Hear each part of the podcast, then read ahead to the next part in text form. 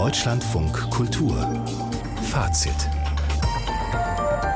mit Wladimir Balzer. Herzlich willkommen, jede Nacht im Radio und jederzeit als Podcast. Es hat ein bisschen gedauert, aber jetzt ist sie endlich da, die Reform der Filmförderung auf Bundesebene. Kurz vor Beginn der Berlinale fragen wir, ob diese neue Förderung gut ist für den deutschen Film. Dann fragen wir Schauspielgewerkschafter, warum sie sich mit den Theatern anlegen. Wir machen einen Rundgang durch 100 Jahre Archiv des Verlags Condé Nast, der die Vogue und die Vanity Fair herausgibt. Dann ist Zeit zum Gruseln. Wir tauchen nämlich mit Hilfe einer VR-Brille in ein Horrorszenario ein, für das Arnold Schönberg einst die Musik geschrieben hat. Und wir wollen wissen, und das tun wir gleich, was Künstler eigentlich noch in Hongkong hält, nachdem China die Repression immer weiter verschärft. Hongkong, da gehen wir jetzt hin. Was für ein beeindruckender Ort mit den vielen Protesten damals vor einigen Jahren. Nach Revolution sah es fast schon aus. Und dann gab es diese eine Hymne, die Menschen gegen die chinesische Staatsmacht verbunden hat und die hier ein Künstler in Hongkong anstimmt.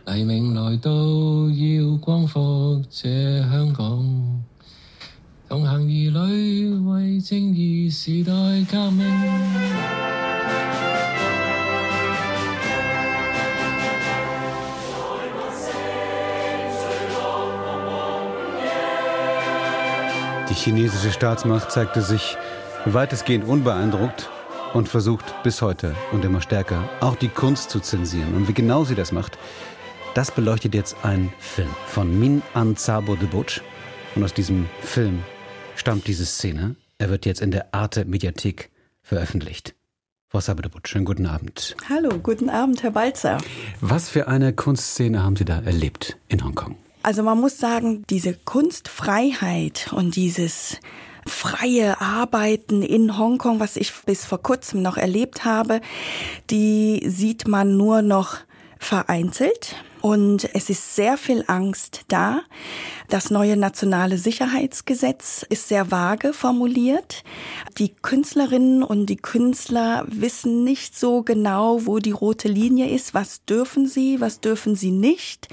Dürfen sie noch irgendwie Kritik üben? Und manche haben Angst, manche üben Selbstzensur. Also von vornherein, okay, dann mache ich eben gar keine kritische Kunst mehr. Dann wirklich harmlose oder dann irgendwie gesellschaftskritische. Das ist noch möglich ja, aber keine politisch kritischen Äußerungen mehr oder Hinweise.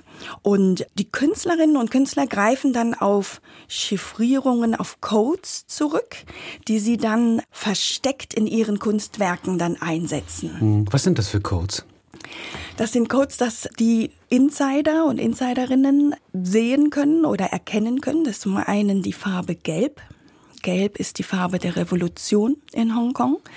Das ist zum Beispiel die beiden Zeichen Hongkong, Xianggang, also auf Kantonesisch Hongkong, der duftende Hafen. Das schreiben die Menschen in einer Weise, also von oben nach unten. Und wenn man diese beiden Zeichen kippt, werden die beiden Zeichen zu zwei anderen Zeichen, nämlich Gayao. Und Gayao bedeutet weiter so ja, nicht aufgeben, Hongkonger.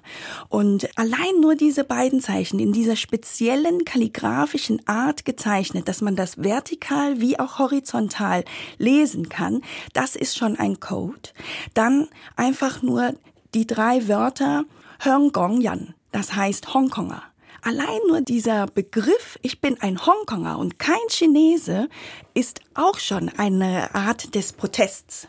Und haben Sie das Gefühl, dass die chinesischen Behörden, dass sie da genauer hinschauen in letzter Zeit auf die Kunstszene? Oder lassen Sie die so ein bisschen auch machen, weitestgehend. Sie haben ja gesagt, dieses Sicherheitsgesetz, das war ja so ein bisschen der Kern dessen, ne? Das war ja sehr umstritten, es hat diese Demonstrationen auch zum Teil mit ausgelöst, diese sehr beeindruckenden Demonstrationen. Daran hängt sich ja viel auch sozusagen der politische Einfluss Chinas in Hongkong tatsächlich. Haben Sie das Gefühl, dass die Kunstszene vielleicht noch so ein paar Nischen bespielen darf, auch aus der Sicht der chinesischen Behörden?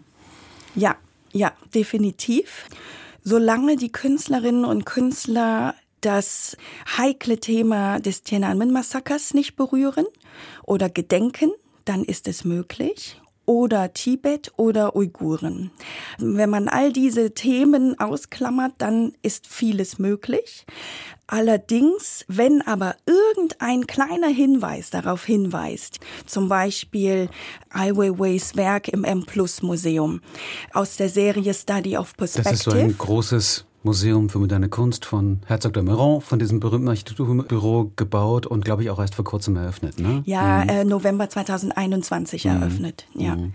genau. Auch so ein Museum, was so ein bisschen versucht, das porträtieren Sie ja auch. Ne? Deswegen hake ich gerade so ein bisschen ein, um das ja. zu erklären. Glaube ich, an diesem ja. Museum kann man auch was erzählen, wie auch Kuratorinnen, Kuratoren, Direktoren versuchen umzugehen mit der schwierigen Situation. Ne? Absolut, mhm. absolut. Als das Konzept zu diesem Museum erarbeitet wurde, das war kurz nach der Übergabe 1997, also wirklich schon vor über 25 Jahren, hatte man die Idee, wir wollen ein großes Museum bauen für visuelle Kunst des 20. und 21. Jahrhunderts.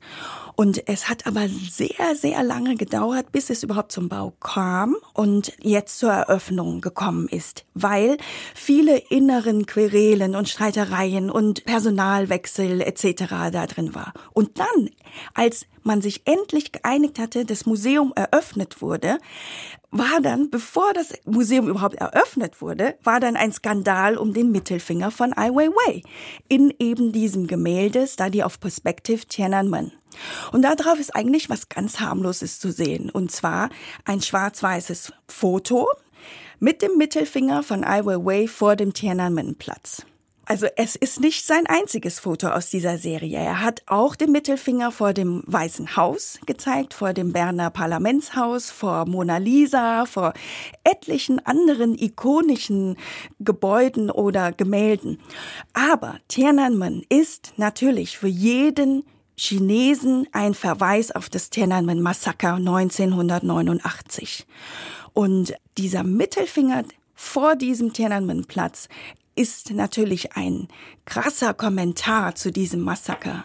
Sie haben Künstlerinnen und Künstler getroffen, die in Hongkong noch ausharren, auch sehr mutig sind. Der eine Regisseur, der eigentlich erst vor allem Spielfilme gemacht hat, dann zum Dokumentarfilmregisseur wurde, auch diese Proteste damals von 2019 dokumentiert hat, auch das Wort Revolution immer noch verwendet und jemand ist, der sich immer noch frei bewegen kann. Sogar in Hongkong. Es gibt also offenbar diese einzelnen Figuren, die es immer noch schaffen, auch für die Demokratie aufzustehen und äh, für sie zu stehen und dennoch erst einmal relativ unbehelligt zu leben. Das gibt es auch, ne?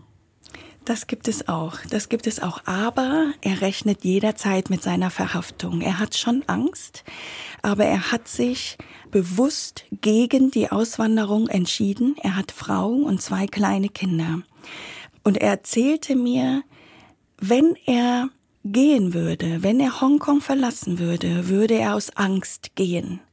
Und gar nicht wegen seiner Überzeugung. Und er meinte, er kann Hongkong nur helfen und dienen, wenn er da bleibt und sie schaut, wie die Situation sich verändert oder wenn er da bleibt und die Situation selber verändern kann. Einfach nur durch seine Anwesenheit und durch seine Filme, durch seine Freundschaften zu Filmschaffenden, wo er dann im privaten Bereich vielleicht Einfluss nehmen kann wo dann der Protest vielleicht im privaten Bereich noch weitergehen kann.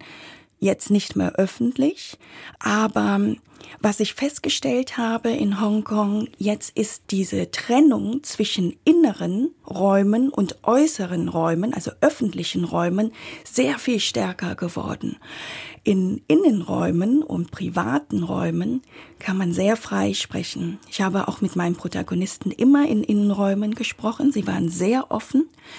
Aber sobald wir nach draußen gegangen sind, haben wir aufgehört, über Politik zu reden.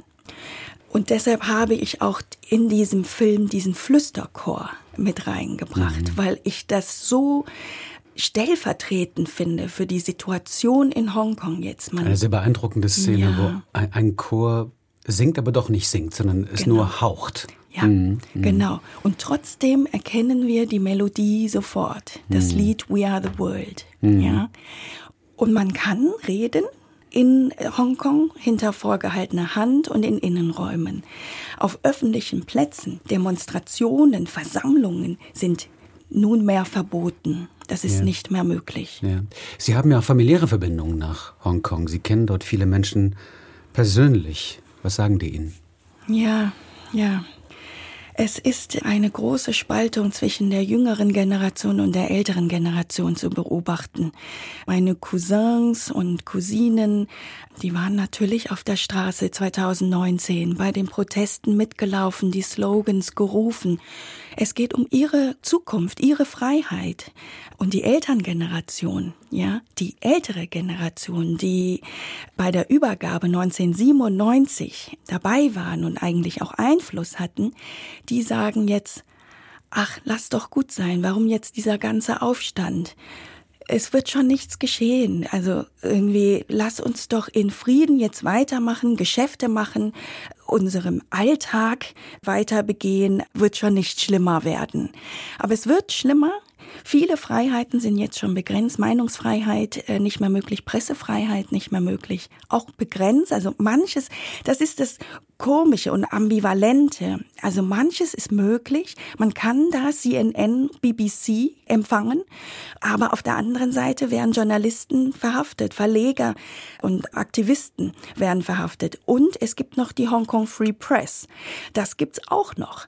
Also ich sehe Hongkong gerade in einem Übergang zwischen totale demokratische Freiheiten zu autoritärem Staat. Und die Leute versuchen jetzt ihren Platz in der Gesellschaft zu finden. Es ist nicht leicht und man versucht, so viel wie möglich rauszubekommen. Meine Cousins und Cousinen haben mir berichtet, es gibt so Apps auf den Handys, gelbe Apps und rote Apps. Die Gelben zeigen die Geschäfte an, die pro-demokratisch gesinnt sind und es gibt rote Apps, die zeigen die Geschäfte an, die pro-chinesisch sind. Also da geht man auf keinen Fall hin zum Einkaufen und nur zu den gelben Geschäften hin. Also man versucht irgendwie Schlupflöcher zu finden in diesem immer rigiden werdenden System und das gelingt manchen gut und manchen nicht. Ja. Und das ist jetzt nachzuvollziehen in Ihrem Dokumentarfilm in der Arte Mediathek oder wer es live schauen will, am Mittwoch 22.45 Uhr. Min An Zabo de Butch über den Film, den sie jetzt äh, vorstellt. Hongkong, Zensur, Protest, Kunst. Über die Kunstszene in Hongkong, die sich in Teilen auch schon nach Taiwan verlagert hat. Ne? Das ist auch nochmal Teil dieses Films, wie einige dann nach Taiwan gehen, um dort, zumindest noch, muss man ja auch sagen, freier zu agieren. Ich danke Ihnen sehr. Ja, vielen Dank, Dankeschön. Herr Balzer. Vielen Dank für die Einladung. Dankeschön. Die deutsche Filmbranche musste lange warten, wirklich lange. Aber irgendwann hat sich die Kulturstaatsministerin dann doch gemeldet und gesagt, die Reform ist fertig. Alle Filmförderung, die vom Bund ausgeht, wird auf eine völlig neue Grundlage gestellt. Dazu gehören massive Steueranreize und die Pflicht für Streamingdienste, in Deutschland zu investieren. Christian Berndt stellt die neue Filmförderung des Bundes vor, die nun kurz vor der Berlinale endlich auch öffentlich wird.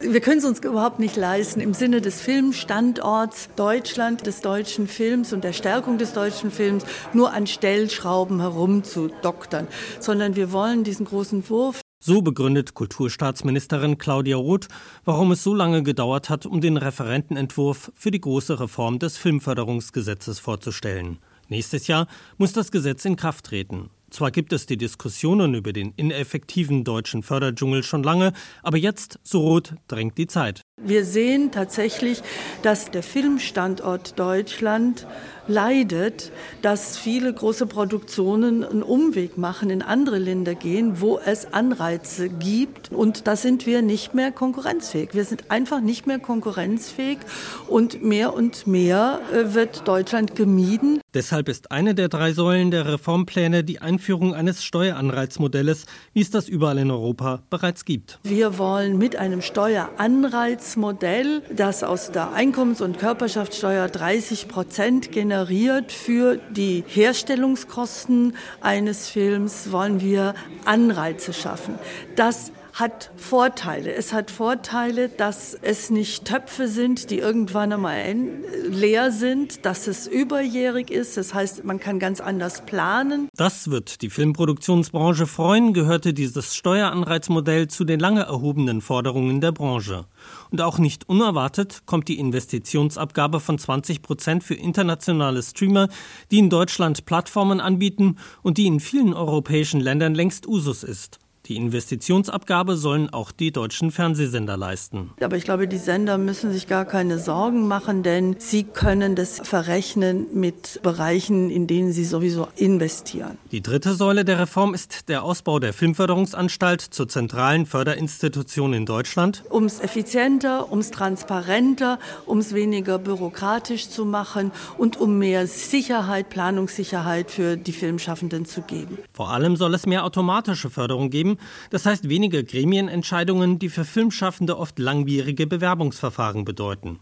Bei der Deutschen Produzentenallianz ist man von den ambitionierten Reformvorhaben begeistert. Die Erwartungen der Produzentinnen und Produzenten in Deutschland wurden von Claudia Roth übererfüllt. Nicht nur die geplante Investitionsabgabe für Streamer hatte man lange gefordert, so der Hauptgeschäftsführer der Allianz deutscher Produzenten Björn Böning. Auch das Steueranreizmodell sieht man sehr positiv, denn das Resultat wäre, dass wir Produktionen in Deutschland schneller realisieren können, verlässlicher realisieren können und attraktiver werden, auch für internationale Großproduktionen, zum Beispiel aus den USA, die dann hier produziert werden und nicht ein paar Kilometer diesseits der Grenze. Allerdings, und das stellt das Vorhaben noch stark in Frage, bedeutet es für das Steueranreizmodell, das natürlich Steuermindereinnahmen bedeutet, der Zustimmung des Finanzministeriums und der Bundesländer. Aber Claudia Roth ist zuversichtlich. Ich glaube, es ist ja gerade auch das Interesse des Bundesfinanzministers, den Standort zu stärken und Wirtschaft zu stärken. Durch Steueranreize unterstütze ich ja auch den Wirtschaftsstandort durch eine große Filmproduktion. Und alle Studien, die es gibt, sagen, dass bei einem Euro sozusagen Steuer sechs Euro generiert werden über volkswirtschaftliche positive Auswirkungen. Mit diesem Argument will man auch die Bundesländer über überzeugen. Die Begeisterung der Produzentenallianz für das Steueranreizmodell teilt man in der Kinobranche nicht einhellig. Der Vorstandsvorsitzende der Gilde Deutscher Filmkunsttheater, Christian Breuer. Die große Sorge, die wir immer noch haben, der Schwerpunkt, um den es gerade geht, das sind die Steueranreize, das sind die Investitionsverpflichtungen. Und beides sind Themen, da geht es zuerst mal um die Filmfinanzierung, um die Produzierenden, aber auch die großen Streamer. Es ist natürlich richtig, hier zu versuchen, die Wettbewerbsbedingungen zu verbessern. Fürs Kino ist das aber erstmal eine massive Verschiebung, denn bislang waren die öffentlichen Fördermittel vorrangig vorrangig für Kinofilme bestimmt. Künftig können diejenigen, die produzieren, entscheiden, was sie machen, ob das serielle Formate werden, ob das Fernseh- oder Streamingfilme werden oder ob sie die Kinoauswertung suchen. Die Sorge ist, dass die Streamer subventioniert vermehrt Serien oder Kinofilme produzieren und sie dann, so wie es etwa Netflix oft handhabt, nur kurze Zeit ins Kino bringen. Und für die Kinos, mein Breuer, ist nicht klar, wie die von Claudia Roth angekündigte Stärkung finanziell aussehen soll. Das Zukunftsprogramm Kino, das schon 2017 ins Leben gerufen wurde, ist gekürzt worden. Viele Fragen bei dieser tatsächlich umfassend geplanten Reform bleiben offen. Es wird für die Filmförderdebatten ein turbulentes Jahr werden. Und wir halten Sie natürlich da weiter auf dem Laufenden. Ist ja wichtig für den deutschen Film. Christian Berndt über die neue Filmförderung des Bundes vorgestellt, kurz vor der Berlinale. So, jetzt gehen wir zu denen, die einen Film überhaupt zum Leben erwecken, nämlich die Schauspielerinnen und Schauspieler. Viele von uns gehen ja auch abends ins Theater und erfreuen sich an deren Arbeit. Aber wenn man schaut, unter welchen Bedingungen auch die festangestellten Schauspielerinnen arbeiten, für welches wenige Geld und mit wie wenig Verlässlichkeit, dann wird schnell klar, warum die Schauspielgewerkschaften hierzulande viel Grund zum Aufregen haben. Im Kern geht es um den weit verbreiteten Tarifvertrag NV Bühne, so heißt er, den unter anderem die Genossenschaft deutscher Bühnenangehöriger einen Flatrate-Vertrag nennt was nicht besonders gut klingt, wenn es um die Rechte von Arbeitnehmern geht. Nun soll es ab Mittwoch Protestaktionen geben. Lisa Jubt ist nicht nur selbst Schauspielerin, sondern auch Präsidentin der Genossenschaft Deutscher Bühnenangehöriger. Schönen guten Abend. Schönen guten Abend. Was ist so schlecht an diesem Tarifvertrag NV Bühne? Ja, der Tarifvertrag, der definiert für die meisten Beschäftigten eigentlich nur eine Nachtruhe von elf Stunden und ja, vor der Vorstellung eine Ruhepause von vier Stunden. Und das war es. Das kann man sich eigentlich als normale Arbeitnehmerin gar nicht vorstellen. Die Einsätze, also die Proben, die Vorstellung, auch die Kostümanproben oder Maskenanproben, die werden in der Regel ohne einen Wochen- oder Monatsplan angesetzt. Also das bedeutet, dass man am Montag um 14 Uhr über einen sogenannten Tagesplan erst erfährt, was man eigentlich am Dienstag probt und worauf man sich vorbereiten muss. Und ob die Probe von bis 13 Uhr geht oder äh, bis 16 Uhr geht oder bis 17 Uhr geht. Und das macht natürlich die Vereinbarkeit von Familie und Beruf sehr herausfordernd. Und das ist auch, warum wir eine Kampagne ins Leben gerufen haben, die fünf Tage stattfinden wird, vom 14. Februar bis zum 18. unter dem Namen Stop NV Flatrate. Weil es fühlt sich an wie eine Arbeitszeit Flatrate, ja. Hm. Vielleicht noch kurz zur Ergänzung. In den letzten Jahren hat die Schlagzahl der Produktion immer mehr zugenommen und die Zahl der Beschäftigten gleichzeitig abgenommen. Das bedeutet also auch, dass so ein erhöhtes Arbeitszeitpensum auf immer weniger Schultern verteilt wurde. Und ja, dafür bezahlen die Beschäftigten einfach wirklich einen hohen Preis. Andererseits ist Burnout, das ja, ne? ja, ist das ja auch ein künstlerischer Betrieb. Es ja. ist ein Theaterbetrieb. Da äh, muss man ja immer auch mit einer gewissen Flexibilität leben können. Und klar ist natürlich abends einfach wahnsinnig viel los. Es ist natürlich schon automatisch, glaube ich, nicht so einfach vereinbar mit einem Sozialleben, mit äh, Freundetreffen, mit Familie und vielem anderen mehr. Ist das nicht Teil des Berufs? Hm, also was Sie beschreiben, ist ein bisschen eine Art von Theaterfolklore, also dass künstlerisch Beschäftigte kein Recht auf äh, das, die Planbarkeit ihres Lebens haben oder die Planbarkeit ihrer Familie, die Sorgearbeit und so weiter. Ja, das stimmt. Die müssen abends auf die Bühne, das ist richtig. Aber wenn man das vorausschauend planen kann, dann findet man beispielsweise auch BabysitterInnen, die abends verlässlich von so und so viel Uhr bis so und so viel Uhr an den und den Tagen Verein zur Verfügung stehen. Wir haben bei uns das Problem, dass diese ständig wechselnde Bedürfnisse von, ah, kannst du morgen, kannst du übermorgen, dass da die Babysitter auch sagen, weißt du was, das ist mir zu verrückt mit euren wechselnden Arbeitszeiten, such dir mal jemand anderes. Das heißt also, die Theater müssten sich zum Beispiel auch um eine bessere Vereinbarkeit mit dem Familienleben kümmern, zum Beispiel mehr Kinderbetreuung anbieten. Wäre das auch eine mögliche Lösung? Zumindest eine Finanzierung von Kinderbetreuung müsste zukünftig mit installiert werden und auch eine Liste, die man hat an den Theatern, wo man sagt, das ist hier unser Stamm von BabysitterInnen, die abends auch dabei sind, die da Erfahrungen mit haben. Wenn man zum Beispiel mit gastierenden KünstlerInnen arbeitet oder RegisseurInnen, ChoreografInnen, die kommen ja alle selten aus Oberhausen, sondern die wohnen ja meistens in Berlin, nicht wahr? Ja, und dann ist da ja noch das Geld. Da könnte man ja sagen, hm, das kann man ja vielleicht ein bisschen durch Gagenerhöhung ausgleichen, dass eben dadurch eben auch zum Beispiel Babysitter bezahlt werden können oder ähnliches. Das haben sie ja durchaus erreichen können, also die Gewerkschaften jedenfalls. Eine Erhöhung ja. von ne, 2000 Euro noch im Jahr 2022 als Mindestgage jetzt bei 2715 Euro. Das ist ja, ja schon beeindruckend, was sie da erreicht haben. Ja, das ist richtig. Wir gehen sogar jetzt bei dem im öffentlichen Dienst ab März auf eine Mindestgage von 3000 110 Euro zu. Da gehen, reden wir von Brutto, von, ne? Reden wir von Brutto. Ja, Brutto, Brutto. Ist noch nicht brutto, überwältigend genau. viel, aber zumindest schon deutlich besser als noch vor zwei, drei Jahren, ne? Also sagen wir mal so, wir haben quasi bis vorgestern eine Mindestgage Brutto von 2000 Euro gehabt und das für mehrheitlich studiertes Fachpersonal. Und jetzt haben wir, im, zumindest im TVÖD-Bereich, TVL kriegen wir wahrscheinlich auch noch hin, haben wir eine Mindestgage von 3110 Euro. Das entspricht einer Steigerung von über 55 Prozent und das ist ist wirklich unglaublich, wenn man sich überlegt, dass in den letzten 30 Jahren, also von 91 an bis 22, die Mindestgage nur insgesamt in 30 Jahren, das muss man sich auf der Zunge zergehen lassen, um 770 Euro mhm. gestiegen ist. Haben Sie nicht vorhin gesagt, dass immer weniger Menschen immer mehr Arbeit machen? Auch an den ja. Theatern hängt es auch damit zusammen, dass sie einfach besser bezahlt werden müssen und dadurch eben weniger eingestellt werden können? Das konnten wir jetzt bisher nicht so feststellen. Nein, Mhm. also das wird zukünftig möglicherweise passieren. Das ist grundsätzlich ein Problem, vor dem wir stehen, wenn das Geld weniger wird. Der Kuchen muss ja irgendwie aufgeteilt werden. Wie macht man das? Ja, also Einzelne wollen größere Stücke. Wir haben aber nur diesen Kuchen.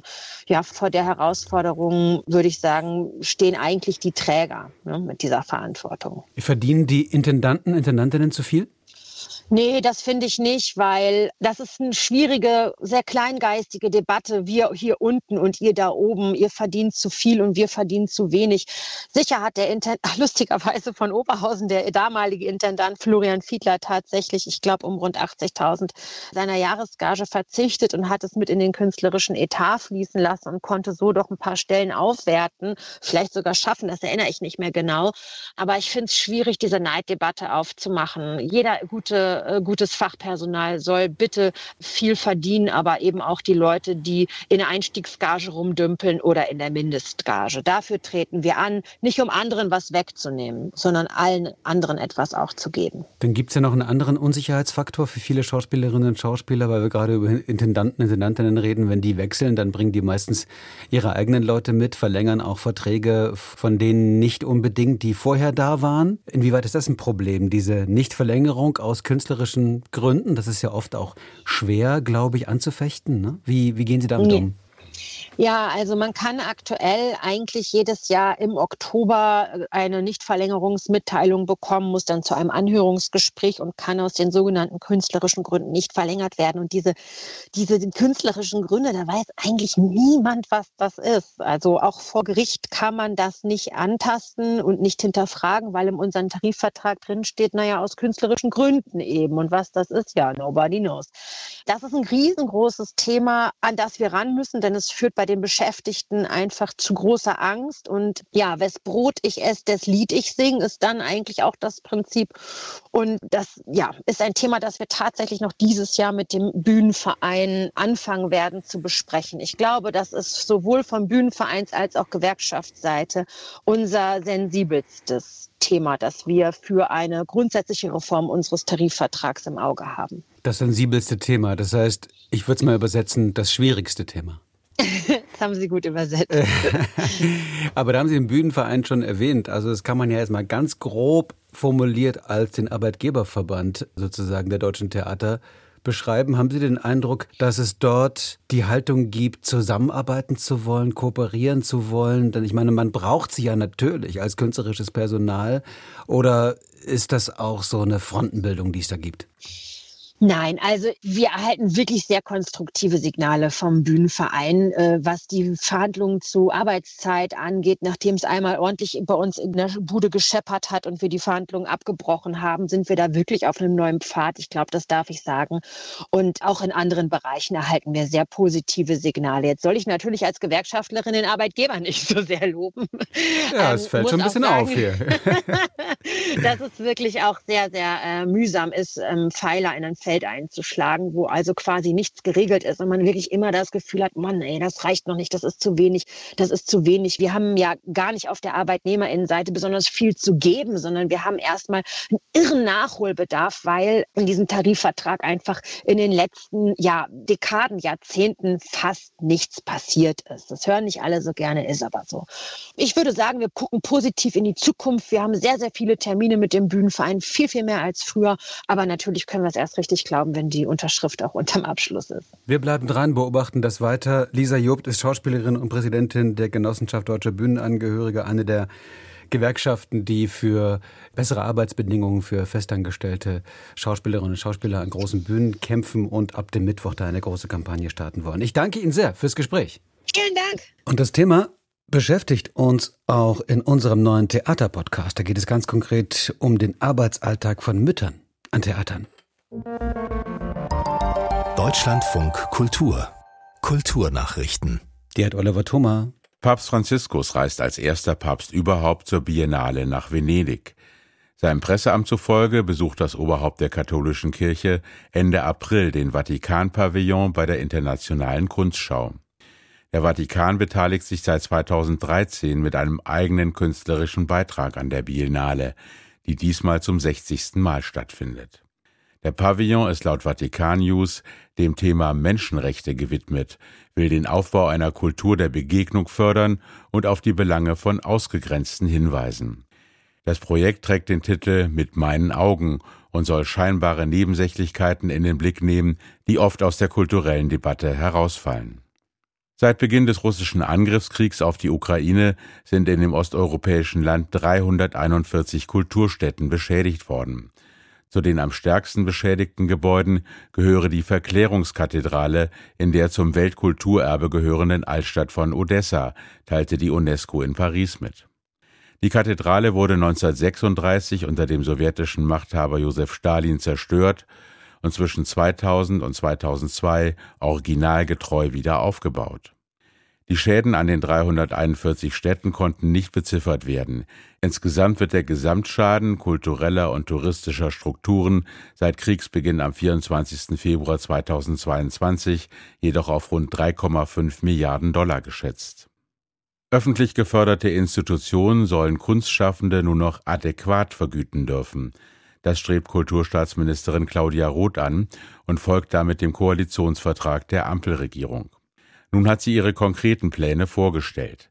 Demnach soll es für freie Kreative in den Sparten darstellende Kunst, bildende Kunst, Wort, Musik und kulturelle Bildung eine garantierte Mindestvergütung geben, und zwar dann, wenn sie auf Honorarbasis für Empfängerinnen und Empfänger von Fördermitteln arbeiten. Verpflichtend ist es aber nur bei Förderungen, bei denen der Anteil des Bundes bei mehr als der Hälfte liegt. Die Regelung greift ab Juli dieses Jahres. Klimaaktivisten der Gruppe Letzte Generation haben in den Uffizien in Florenz die Geburt der Venus beklebt, eines der bekanntesten Gemälde des italienischen Malers Sandro Botticelli. Die beiden Männer befestigten, nach Angaben der Polizei, mehrere Fotografien von Überschwemmungen auf der Schutzscheibe des Gemäldes. Zudem hielten sie ein Plakat in die Höhe mit der Forderung nach einem Sonderfonds von 20 Milliarden Euro zur Beseitigung von Klimaschäden. Das Sicherheitspersonal der Uffizien räumte nach der Aktion den Saal, die Polizei nahm die beiden Männer fest. Das Gemälde von Botticelli wurde nach ersten Erkenntnissen nicht beschädigt. Dennoch drohen den beiden Männern hohe Geldstrafen.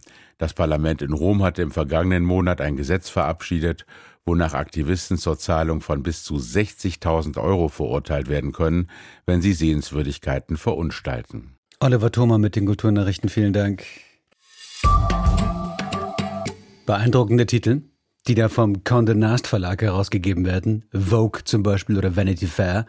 Zeitschriften, die mal mehr, mal weniger sophisticated das Bild von Mode geprägt haben, aber eben nicht nur, gerade im Fall von Vanity Fair, auch mit äh, beeindruckenden Reportage-Fotostrecken und auch eben mit berühmten Fotografen wie Robert Frank oder Irving Penn oder eben auch Helmut Newton.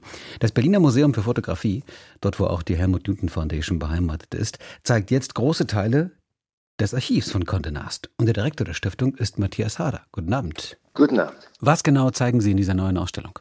Es sind 270 Fotografien aus dem Condé Nast Archiv die sich in der Zwischenzeit in der Pinot Collection befinden und die sind herausgelöst aus dem Condé Nast Archiv und wir sehen viele Menschen, berühmte Menschen, das sind im Grunde die Schönen und Reichen, die mehr oder weniger die Wirtschaftselite, die kulturelle Elite, Bilder, die in den unterschiedlichen Condé Nast Zeitschriften veröffentlicht wurden, nicht nur in der Vogue. Die Vogue ist ja im Grunde das wichtigste, das Schlachtschiff des Condé Nast Verlages, wenn man so will. Condé Nast selbst hat 1909 ja die Zeitschrift gekauft und hat dann in der Folge die besten Illustratoren, die es gewissermaßen freiberuflich auf dem Markt gab, ja, engagiert. Und dazu kamen eben auch Fotografen.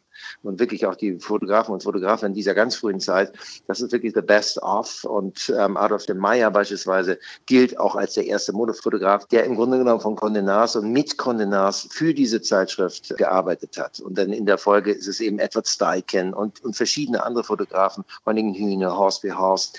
Die gesamte Modefotografie, sowas von geprägt haben, dass wir am Ende dann eben bei Irving Penn und bei Helmut Newton ankommen. Und das ist ein, ja, wirklich ein unglaubliches Kompendium, was wir hier vor uns haben und wo wir sehr, sehr froh sind, das ausstellen zu dürfen. Auch ein großer zeitlicher Bogen. Ne? Man kann ja wirklich große Teile des 20. Jahrhunderts ästhetisch äh, erzählen, auch anhand dieser Fotografien und auch der Zeitschriften und auch des Archivs von, von Condé Nast. Das ist ja, ja von 1910 beginnend bis in die 70er Jahre.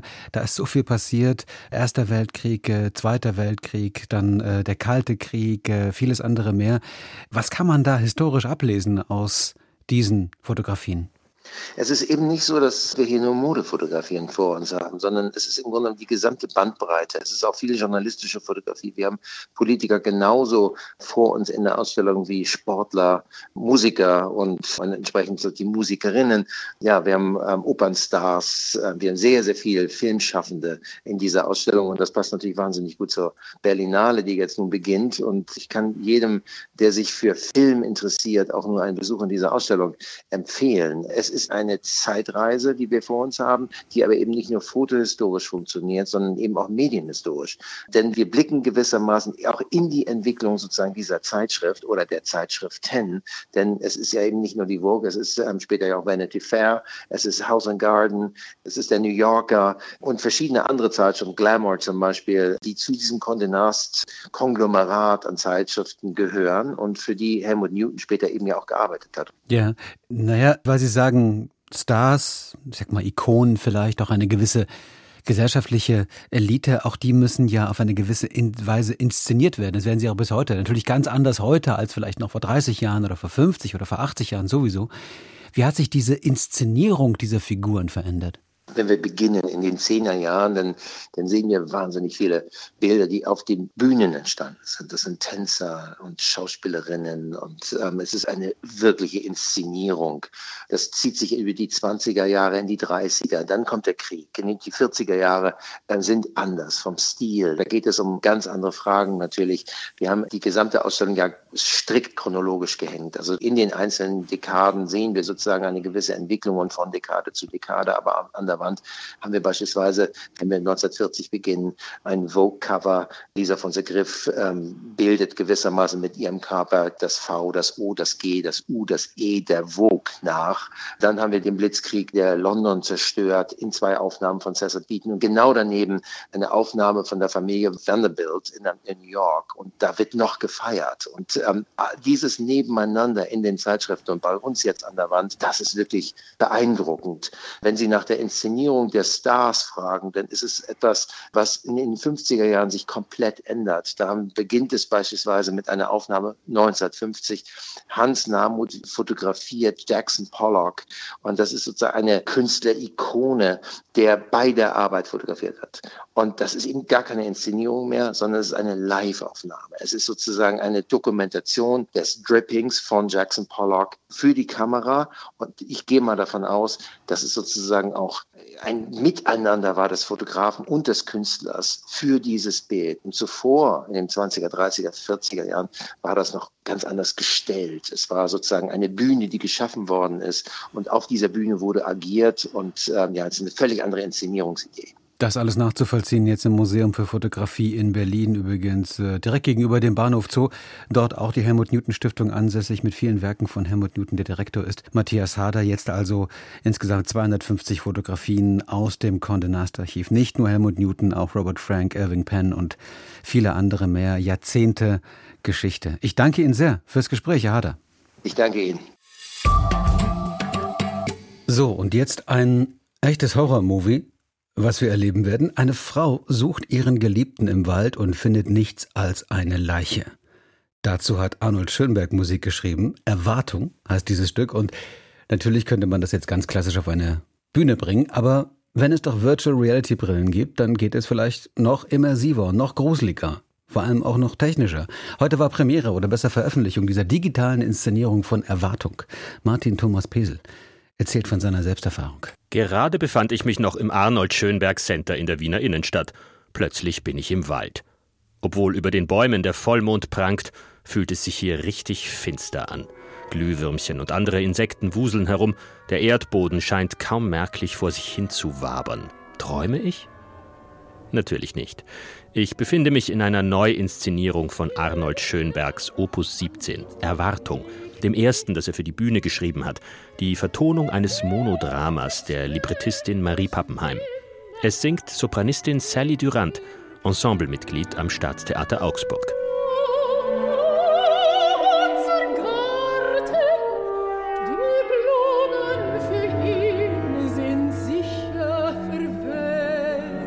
...1924 wurde Erwartung erstmals aufgeführt. 100 Jahre später dient die expressionistisch-musikalische Suche einer Frau nach ihrem Geliebten dem Intendanten des Augsburger Staatstheaters André Bücker als Grundlage für eine technische Innovation.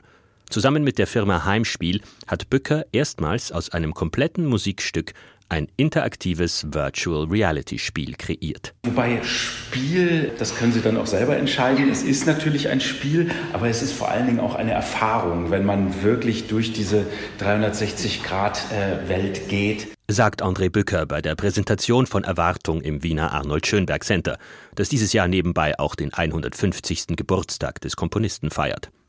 In einer aufwendigen 3D-Aufnahme spielten 86 MusikerInnen der Augsburger Philharmoniker das Werk mit der charakteristischen Zwölftonmusik ein, Gesichtszüge und Körpersprache der Sängerin wurden gemappt und der Wald, aber auch Wüsten und Großstadtwelten wurden gezeichnet und animiert. Das ist, glaube ich, ein ganz wichtiges Stichwort für digitale Theaterarbeit, Raumerweiterung.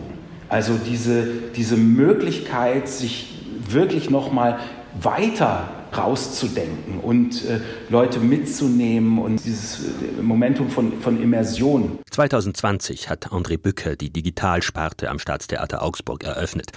In der Zeit der Lockdowns schien VR wie die Zukunft, ein Hoffnungsschimmer für das Theater. Wenn du nicht hin kannst, kommt das Theater eben zu dir, in deine Brille. Ob das ohne den Faktor der persönlichen Kopräsenz dann noch Theater heißen darf? Wir können das Theater sozusagen darüber auch an andere Publikumsschichten, an andere Rezeptionsgewohnheiten heranbringen. Und ähm, es ist trotzdem immer noch Theater, weil es sozusagen vom theatralen Vorgang her gedacht ist. Jedenfalls schossen zu Corona-Zeiten die VR-Theatererlebnisse wie Pilze aus dem Boden. Pilze gibt es auch in Erwartung, diesem Single-Player Virtual Reality Game. Und obwohl sie wirklich nicht aussehen, als wären sie zum Verzehr geeignet, kann ich sie in die Hand nehmen und sogar essen. Den Spielverlauf beeinflussen kann ich mit derlei Aktionen freilich nicht. Höchstens kommt es zu Verzögerungen, wenn ich zu lange brauche zu finden, was ich suche, einen Schlüssel oder ein Messer. Manchmal weist nach einiger Zeit ein kleiner Pfeil den Weg. Diese Spielpassagen sind mit atmosphärischen Computerspiel-Sounds hinterlegt, Intermezzi zwischen den Schönberg-Szenen.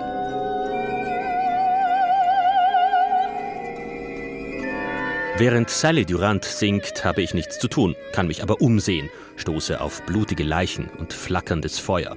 Teilweise werde ich aus der Ego-Perspektive der Protagonistin herausgeworfen, sehe ihren perfekt lippensynchronen Avatar. Der Vorsprung gegenüber, sagen wir, einem modernen Disney-Animationsfilm liegt in diesen Momenten vor allem in den 360 Grad und darin, dass der Soundtrack von Arnold Schönberg stammt.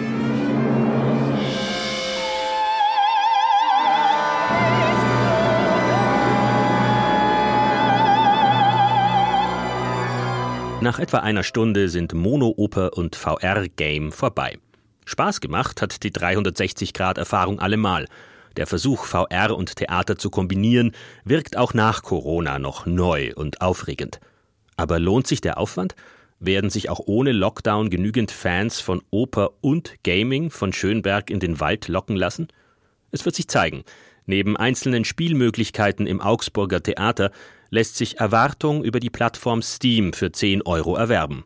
Aber nur für jene, die schon eine VR-Brille besitzen. Martin Thomas Pesel über diese ganz besondere Arnold Schönberg-Inszenierung in einer VR-Brille. So, wir schauen in die Feuilletons, in die, auf die Kulturseiten vom 14. Februar. Arno Zessek tut das. Ein Leben in Gedanken betitelt die Süddeutsche Zeitung Eva von Redekers Besprechung des Buches Hannah Arendt von Thomas Mayer. Thomas Mayer erzählt nicht einfach die Biografie Hannah Arendts, er macht sie zur exemplarischen Philosophin des 20. Jahrhunderts. Lobt von Redeker und erläutert. Es gibt eine Sehnsucht nach Gleichzeitigkeit in der Erfahrung, dass es möglich sein soll, etwas mit Haut und Haar zu durchleben und sich zugleich ein stimmiges Bild davon zu machen. Erfahrene Gegenwärtigkeit nennt Meyer Ahrens Aufgabenstellung. Sie ist aber angesichts der Shoah, die in der Philosophie nicht vorgesehen war und in der Welt nicht hätte geschehen dürfen, eigentlich unmöglich. Arendt löst die unmögliche Aufgabe, indem sie sich der Erfahrung nicht passiv kontemplativ stellt, sondern tätig aus einer widerständigen Praxis heraus. Um Arendts Buch Elemente und Ursprünge totalitärer Herrschaft ging es jüngst bei einer auf 100 Stunden angesetzten Leseperformance der kubanischen Künstlerin Tanja Bruguera im Berliner Museum Hamburger Bahnhof. Es war allerdings früher Schluss, weil, wie Volker Weiß wiederum in der SZ berichtet, eine Palästina Agitprop-Truppe die Veranstaltung aufgemischt hat. Sie brüllten gezielt die einzige Rednerin nieder, bei der ein Bezug zum Judentum ersichtlich war. Denn Mirjam Wenzel ist Direktorin des Jüdischen Museums Frankfurt, ein Amt, das den mehrheitlich weiblichen Aktivisten enorme Aggressionen entlockte. Sie wurde als Rassistin, Zionistin sowie Unterstützerin von Völkermord beleidigt und bedrängt. Die deutsch-englisch brüllenden Störerinnen duldeten nur ihre eigenen Stimmen. Sie trugen einen sektenhaften Vorbeter-Nachbeter-Singsang und From the River to the Sea vor und schrien dem Publikum ein Shame on you entgegen. Wegen solcher Aktionen, beklagt Weiß, könne jüdisches Kulturleben nur noch unter Polizeischutz stattfinden, aber das, so der SZ-Autor, ficht die Streiter für die palästinensische Sache nicht an. Schließlich hat sich spätestens seit der Dokumenta in weiten Teilen der internationalen Kunstszene die Meinung verbreitet, der deutsche Staat zeige seine faschistische Fratze, wenn er gegen antisemitische Karikaturen vorgeht oder eben Direktorinnen eines jüdischen Stadtmuseums über Hannah Arendt sprechen lässt. In der Tageszeitung Die Welt greift Markus Wöller die Künstlerin Tanja Bruguera selbst an. Auf ihrem eigenen Instagram-Account gab sie zwei Tage später eine bizarre Erklärung ab. Die erste Protestaktion des Samstags habe auf ihre Einladung stattgefunden. Das verwundert nicht einmal. So gehörte Bruguera am 19. Oktober 2023 zu den Erstunterzeichnerinnen eines offenen Briefs der Kunstcommunity, der die Befreiung Palästinas und einen Waffenstillstand in Gaza forderte, ohne auch nur mit einer Silbe den Terrorangriff der Hamas auf Israel zu nennen. In ihrem Statement betont sie pauschal, dass sie jede Form von Gewalt oder Diskriminierung ablehne, mit keinem Wort aber, dass ihre Lesung als Bühne für eine dezidiert antisemitische Aufführung missbraucht wurde. Markus Wöller in der Welt. Im Berliner Tagesspiegel verweist Bernhard Schulz auf eine ähnliche Aktion im New Yorker Museum of Modern Art. Im MoMA Lichthof hing ein riesiges Banner Free Palestine from the River to the Sea. Die bekannte Parole, die die Auslöschung Israels umschreibt und verdeutlicht, dass es den Protestierern mitnichten um Gaza geht, sondern um den verhassten Judenstaat Israel dass die Existenz Israels mitten in diesem Symbolort der Moderne verneint wird, ist mehr als bloß eine hitzige Aktion. Es ist ein Fanal. Um auch abschließend beim Thema zu bleiben. Unter dem Titel Für Allah und Deutschland bemerkt Thomas Thiel in der Frankfurter Allgemeinen Zeitung mit Blick auf das neue Wahlbündnis Demokratische Allianz für Vielfalt und Aufbruch kurz DAWA, man kann darüber streiten, ob das Parteiprogramm als Kassiba des legalistischen Islamismus zu lesen ist, der auf friedlichem Weg die Gesellschaft schrittweise in einen Gottesstaat umwandeln will und seine wahren Ziele kaschiert oder als neues parteipolitisches Profil. Die gemäßigten Töne passen jedenfalls nicht recht zusammen mit dem politischen Herkunftsmilieu der Dawa-Vertreter und deren Äußerungen beispielsweise zu Israel. Der Vorsitzende Öcalan hat Gaza mit einer NS-Gaskammer verglichen. Und das war's. Uns bleibt nur zu sagen, machen Sie's trotz allem gut. Arno Zessek aus den Feuilletons vom 14. Februar. Und das war schon Fazit, die Kultur vom Tage mit Wladimir Balzer. Jede Nacht im Radio und jederzeit als Podcast.